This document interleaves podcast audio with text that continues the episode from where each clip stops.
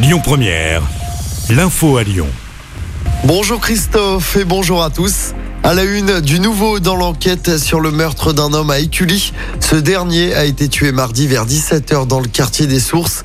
Selon le progrès, la victime âgée de 32 ans n'a pas été tuée par balle, mais par arme blanche lors d'une rixe à l'issue de laquelle plusieurs coups de feu ont été attirés. Plusieurs individus qui avaient pris la fuite en voiture après les faits sont toujours activement recherchés. Les investigations se poursuivent. Un crâne retrouvé et identifié dans le massif du Vercors, c'est celui d'Éric Forêt. Il était porté à disparu depuis 2016 dans la Drôme, dans la région.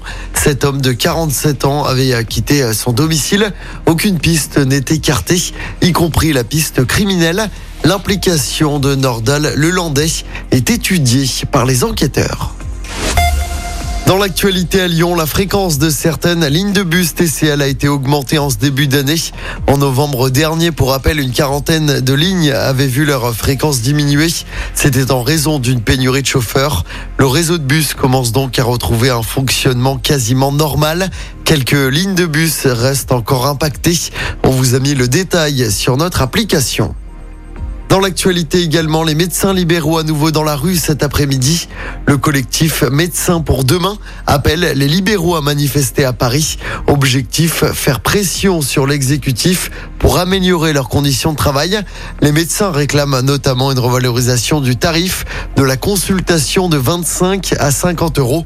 La première ministre Elisabeth Borne estime que le mouvement de grève n'est pas responsable alors que le pays est touché par une triple épidémie grippe, Covid et bronchiolite et que la tension s'accentue sur les hôpitaux.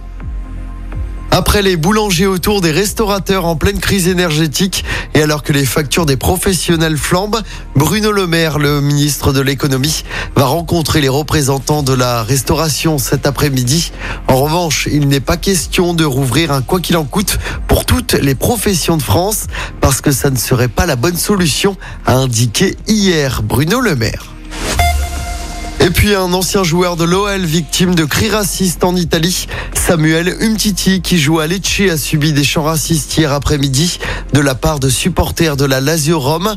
Un autre de ses coéquipiers a également été visé par des chants racistes lors de cette journée de championnat. Écoutez votre radio Lyon Première en direct sur l'application Lyon Première, lyonpremière.fr et bien sûr à Lyon sur 90.2 FM et en DAB+. Lyon Première